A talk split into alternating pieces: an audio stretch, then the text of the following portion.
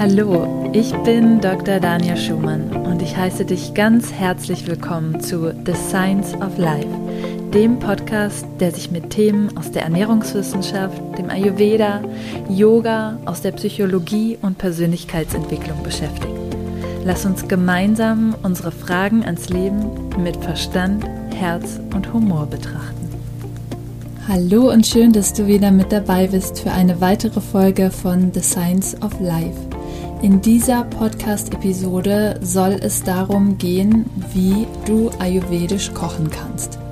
Viele denken, dass ayurvedisch zu kochen unglaublich kompliziert ist oder viele denken auch, ach ja, einfach ein paar Gewürze dazu äh, tun, dann ist die Mahlzeit ayurvedisch und dann passt das Ganze schon. Auch ein häufiger ja, Fehlschluss ist, dass ayurvedisch Kochen immer indisch Kochen sein muss oder dass ayurvedisch Kochen nur vegetarisch sein darf.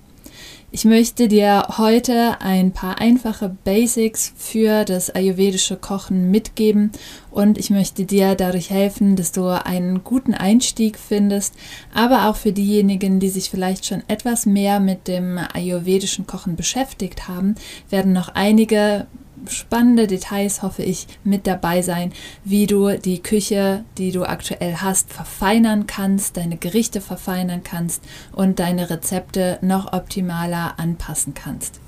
Bevor wir in die Details gehen, möchte ich dir erst einmal nahelegen, dass ayurvedisch kochen bedeutet, Speisen so zuzubereiten, dass sie wohlschmeckend sind und deine Gesundheit erhalten, deine Dosha-Balance oder auch helfen, Dosha-Störungen zu beseitigen. Und diese beiden Faktoren zu vereinen, ist letztendlich die Essenz der ayurvedischen Kochkunst.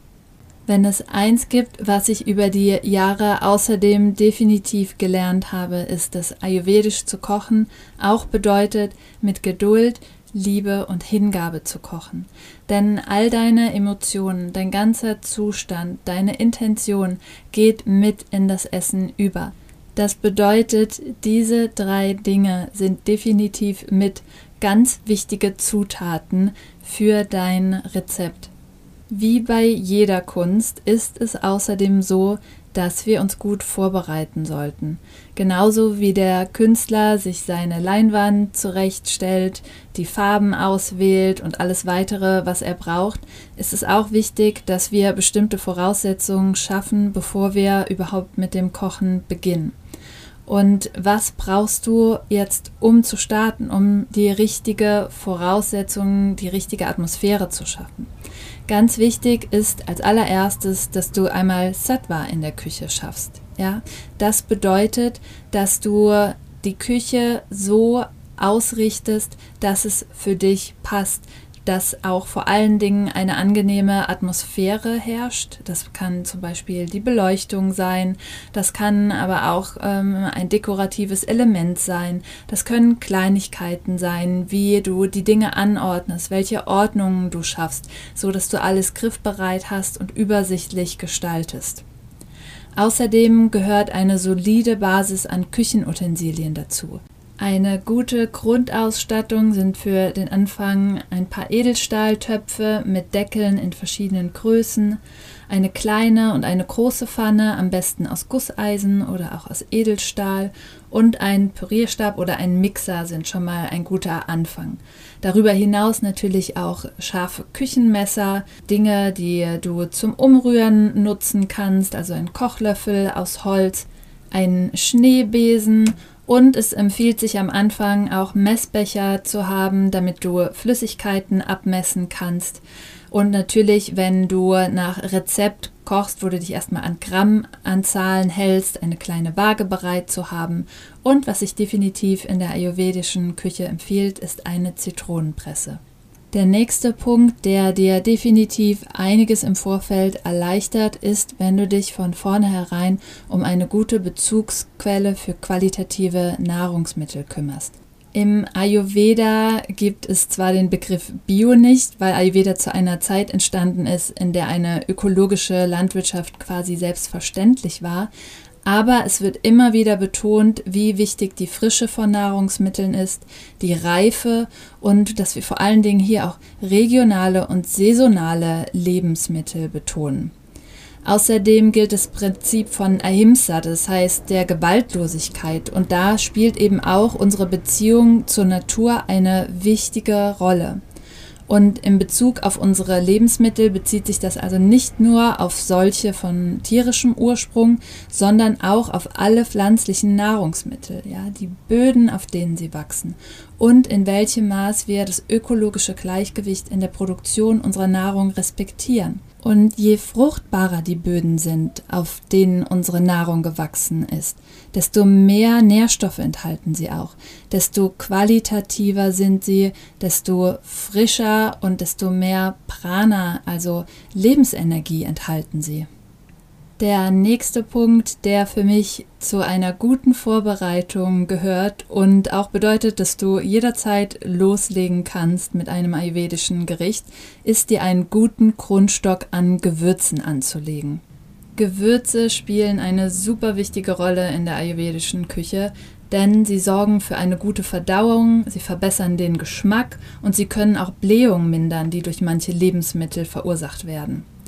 Und wir wissen heute auch dank der modernen Forschung, dass Gewürze viele sekundäre Pflanzenstoffe enthalten, die unsere Gesundheit in vieler Hinsicht positiv beeinflussen. Und es empfiehlt sich, dass du dir vielleicht einmal so ein bisschen einen Überblick äh, schaffst über verschiedene ayurvedische Rezepte und schaust, welche Gewürze dort besonders vorkommen.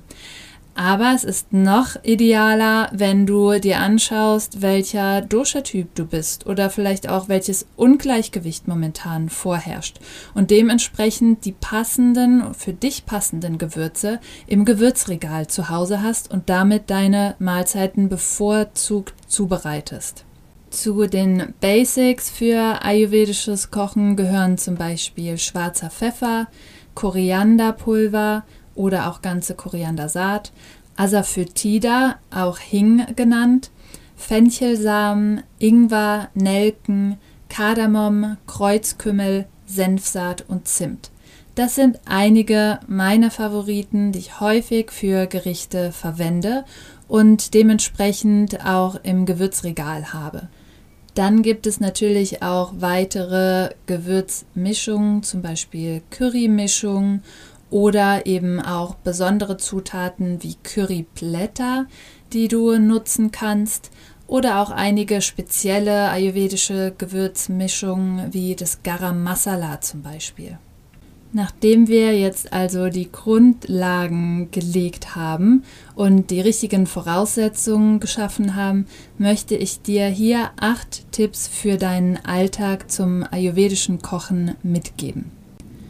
Der erste Tipp ist, dass du die richtigen Lebensmittel für deinen Dosha-Typ wählst. Wenn du deinen Dosha-Typ nicht kennst, kannst du auf meiner Webseite einen kostenlosen Dosha-Test machen, um dort erstmal einen ersten Eindruck zu bekommen.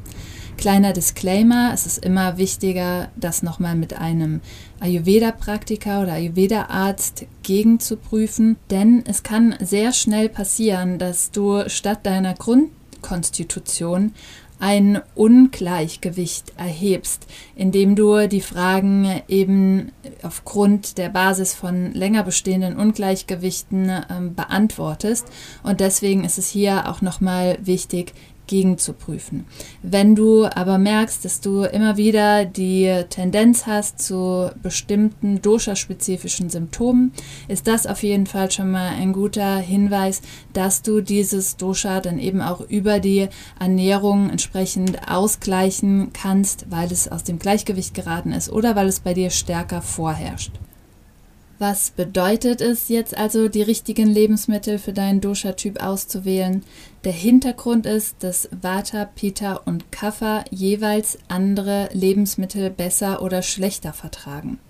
Und damit du beim Einkaufen nicht jedes Mal aufs Neue vor dem Gemüseregal stehst und dann überlegst, was du eigentlich einkaufen solltest oder was besonders gut zu deinem Typ passt, kannst du dir vielleicht eine Einkaufsliste erstellen mit allen Obst- und Gemüsesorten und sonstigen Lebensmitteln, die zu deiner Ayurveda-Konstitution ähm, passen traue dich dadurch auch mal Neues auszuprobieren. Vielleicht sind da einige Sachen in der Tabelle, die du ähm, für deinen Dosha-Typ empfohlen siehst, die du noch nie ausprobiert hast und wage dich dann auch mal an diese Lebensmittel heran.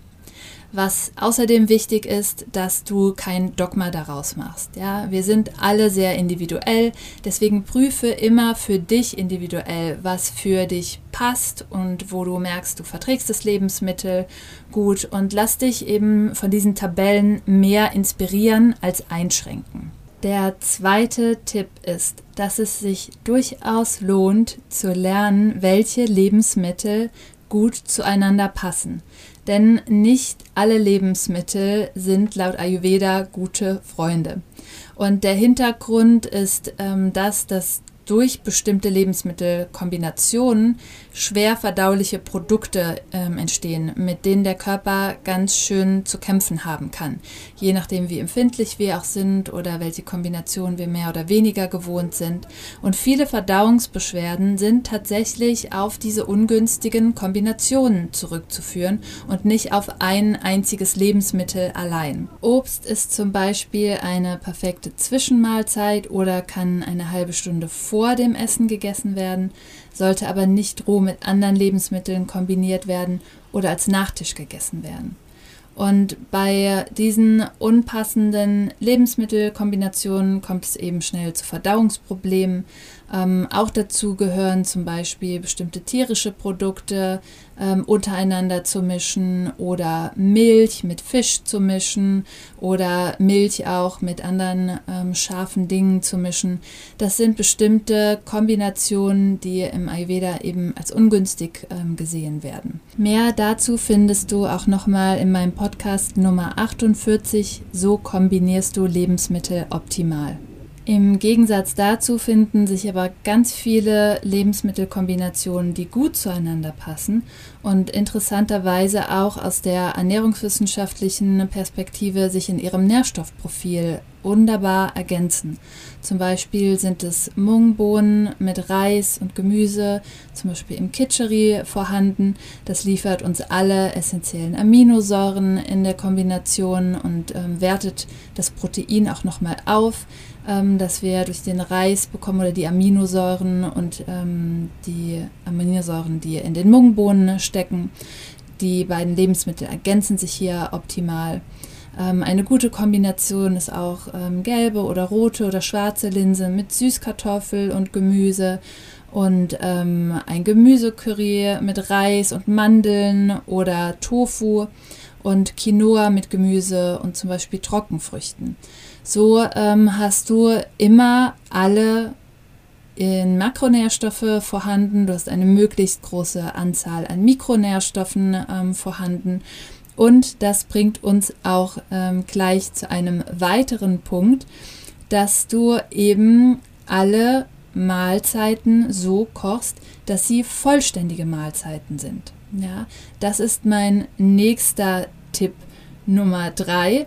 Und zwar, wenn du Getreide, Gemüse und Eiweiß sowie etwas Fett oder Öl, je nach Empfehlung eben für den jeweiligen Dosha-Typ, kombinierst, dann hast du eine vollständige Mahlzeit. Und manchmal ist es gar nicht so einfach mit den Portionsgrößen für die einzelnen Lebensmittelgruppen. Und dafür kannst du dir ähm, Folgendes merken, dass du dich einfach an deiner Handgröße orientierst. Ja, zum Beispiel, dass du Getreide oder beziehungsweise Kohlenhydrate etwa einen Handteller voll nimmst. Für Proteine ähm, gilt eine Handvoll in etwa, also so viel wie in deine eigene Hand passt. Das ist auch immer ganz wichtig. Und für Fett und Öl, dass du etwa einen daumengroßen Klecks, also bis zu einem Esslöffel hinzugibst. Und für Gemüse gilt etwa zwei Handvoll. Das kommt natürlich auch noch mal ein bisschen auf das Gemüse ähm, an. Ja, also Spinat geht natürlich extrem ein, ähm, dass du da einfach so ein bisschen Achtsamkeit äh, drauflegst, ja, dass letztendlich auf deinem Teller das gekochte Gemüse etwa zwei Handvoll ausmacht. Wie du siehst, musst du also nicht jeden Tag irgendwelche komplexen ayurvedischen Menüs kochen, um ein optimales Gericht zu haben, sondern es kann wirklich manchmal ganz einfach und basic sein. Ja? Wichtig ist, dass alle Hauptnährstoffe in einer Mahlzeit ähm, enthalten sind. Und das hört sich jetzt vielleicht erstmal etwas ernährungswissenschaftlich an, aber es hat auch noch einen Hintergrund aus ayurvedischer Perspektive. Und zwar sollten im Ayurveda alle sechs Geschmacksrichtungen in einer Mahlzeit enthalten sein. Und da komme ich gleich nochmal ähm, unter einem weiteren Punkt drauf zurück. Wenn wir jetzt uns anschauen, was bedeutet das, alle Hauptnährstoffe in einer Mahlzeit ähm, abzudecken, das ist gar nicht so schwer, sondern es geht ganz einfach wenn man weiß, in welchen Lebensmitteln welche Nährstoffe hauptsächlich enthalten sind. Ja. Das heißt, ich habe eben gesagt, eine Komponente sollten Kohlenhydrate sein. Diese kommen zum Beispiel in Getreide vor und die solltest du möglichst in Form von Vollkornprodukten auswählen. Sie sind aber auch ähm, stark in Kartoffeln enthalten und in Süßkartoffeln. Der zweite Punkt ist Eiweiß. Ja. Eiweiß ist enthalten in pflanzlichen Lebensmitteln wie Hülsenfrüchten, also Linsen oder Bohnen, aber auch in Nüssen, in Kernen und Samen. Ähm, in Milchprodukten sind ähm, Proteine enthalten. Da sollten wir auch immer wieder auf die Kombination achten mit anderen ähm, Lebensmitteln, denn häufig ist es äh, nicht mit allem verträglich.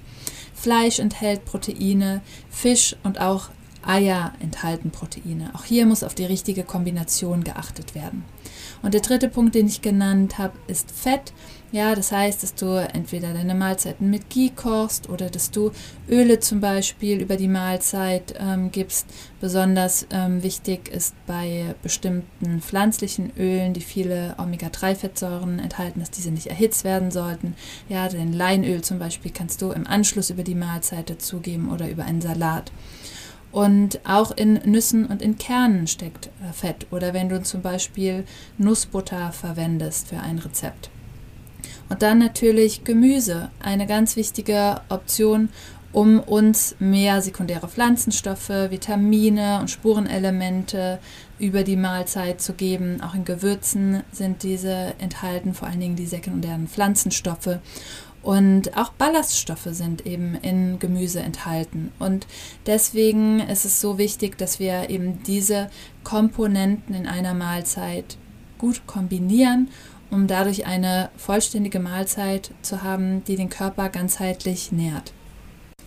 Tipp Nummer 4, den ich eben schon kurz angesprochen habe, ist, dass du alle Geschmäcker in jede Mahlzeit integrieren solltest.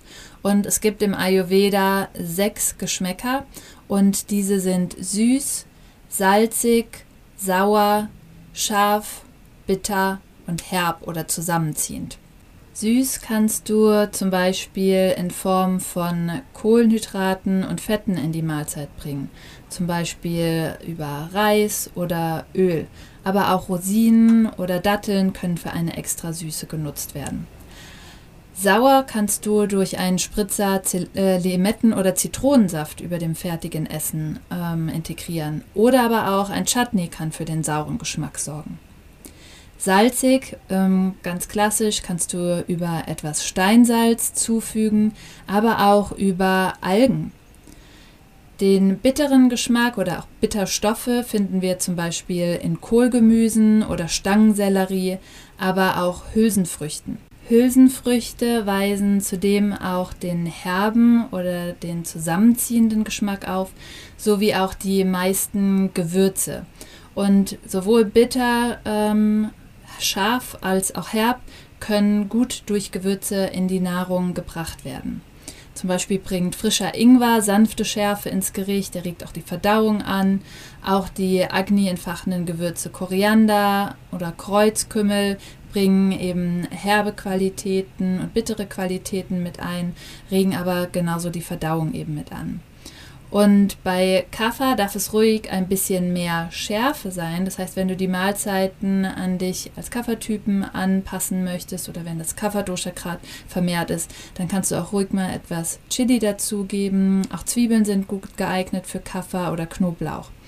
Und Asafoetida ist zum Beispiel eine Geheimwaffe für das Vata-Dosha, denn Vata-Typen haben sehr viel Luft in sich und ähm, leiden deswegen auch häufiger unter Blähung.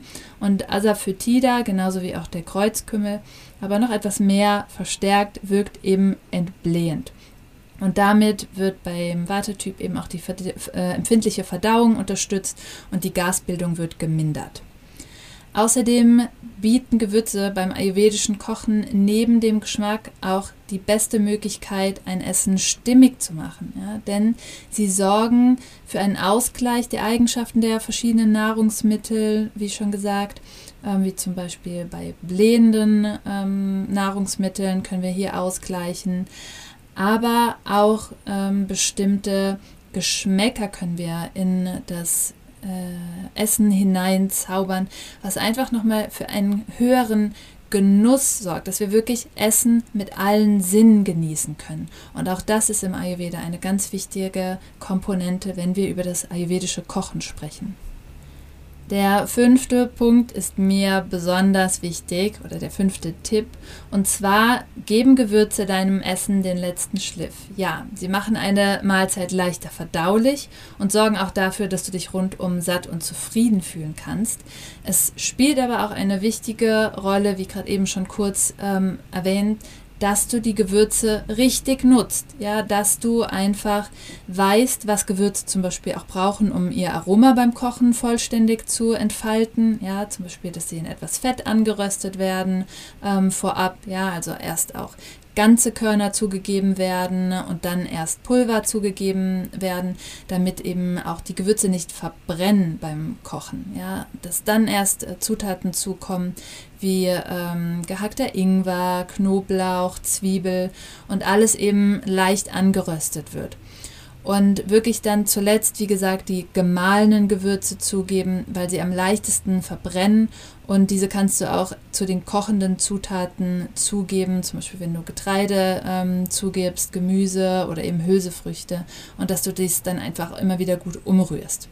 Und der andere Punkt ist, dass du auch wirklich weißt, was die Wirkung von den einzelnen Gewürzen ist. Ja? Dass du schaust, ähm, zu welchem Dosha-Typ passen sie besonders gut aber auch zum Beispiel, ähm, ja, zu welchen Lebensmitteln passen sie besonders gut oder was bewirken sie in dem jeweiligen Lebensmittel, um es eben auszugleichen. Und äh, ja, das ist letztendlich die Kunst, Gewürze richtig einzusetzen und nicht einfach, je mehr Gewürze, desto besser oder Hauptsache Gewürze ins Essen und dann ist es schon irgendwie ayurvedisch und es passt schon, sondern alles wirklich mit einer Intention zu machen und mit einem Wissen und einem ja, gewissen Hintergrund. Und das kriegt eine ganz andere ja, Richtung und zaubert auch ein ganz anderes Gericht, das für dich viel besser bekömmlich wird, als wenn du auch zum Beispiel einfach nur stur einem Rezept folgst. Tipp Nummer 6 ist im Rhythmus mit der Natur zu essen oder dementsprechend auch zu kochen. Ja. Die Natur trägt zu jeder Jahreszeit die Früchte und lässt die Gemüse wachsen, die wir brauchen, um unsere Doshas auszugleichen. Und deswegen ist es schon ganz natürlich, da wir ja auch beim ayurvedischen Kochen und beim ayurvedischen Essen mit den Jahreszeiten gehen wollen, einfach hier mehr saisonale Lebensmittel zu integrieren. Ohne vielleicht jetzt zu sehr auf deinen Dosha-Typ immer zu achten, aber zu wissen, dass auch zu bestimmten Jahreszeiten bestimmte Doshas vermehrt vorherrschen. Und die Jahreszeit hat oft auch einen Einfluss darauf, wie du welche Lebensmittel verträgst. Ja? Während vielleicht äh, scharfes Essen im Winter ähm, von innen eine schöne Wärme hervorruft und dass wir es gut vertragen, die Trägheit vertreibt, ja, kann es im Sommer einfach Pita zu stark erhöhen und dann zu Verdauungsproblemen, zu Sodbrennen, Entzündungen oder Hautreaktionen führen. Tipp Nummer 7. Ist im Rhythmus deiner Verdauung. Ja? Beim ayurvedischen Kochen dreht sich alles um deine Verdauung. Und da die Stärke deines Verdauungsfeuers über den Tag variiert, ist es eben auch sinnvoll, deine ayurvedischen Rezepte an die Tageszeit anzupassen. Grundsätzlich gilt, dass die Verdauung morgens etwas schwächer ist aufgrund der Kafferzeit und es sich hier empfiehlt, leicht und warm zu starten mit dem Frühstück. Die Mittagsmahlzeit kann großer, größer gestaltet werden, weil hier das Verdauungsfeuer am meisten brennt, das Pitta am vorherrschendsten ist.